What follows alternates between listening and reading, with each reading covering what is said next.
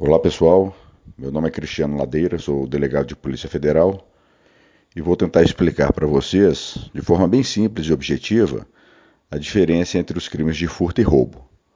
Os dois estão na parte especial do Código Penal, nos crimes contra o patrimônio.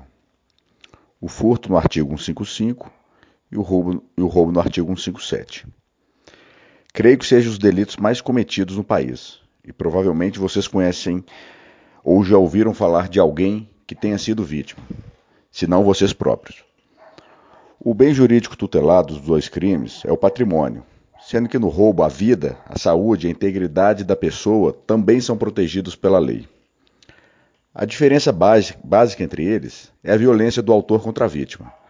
No furto, não há qualquer tipo de violência contra a pessoa, podendo inclusive a vítima não estar presente no momento do crime. Por exemplo, se uma pessoa entra na sua casa para levar objetos quando não há ninguém em casa.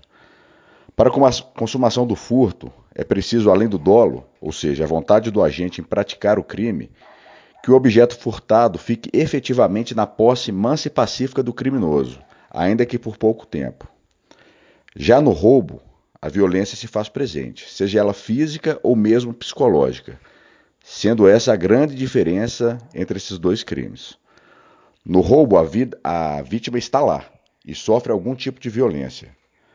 Assim como no furto, o, obje o objetivo do crime é patrimonial. O autor visa apropriar-se de algo que não lhe pertence. É importante lembrar que, tecnicamente, não existe o crime de assalto, muitas vezes usados para referir-se a furto ou mesmo roubo. Eu sugiro que seja lido os dois artigos no Código Penal para entender as causas de aumento de pena, as qualificadoras e até mesmo causas de diminuição de pena.